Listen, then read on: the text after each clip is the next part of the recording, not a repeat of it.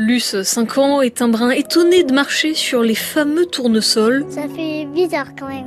Parce qu'on a l'impression qu'on est tout petit et qu'il y a de la couleur. Quoi. Avec sa mère, elle voit défiler les tableaux par période de vie de Van Gogh. C'est plus une sensibilité par rapport à sa peinture que j'aime et ses couleurs.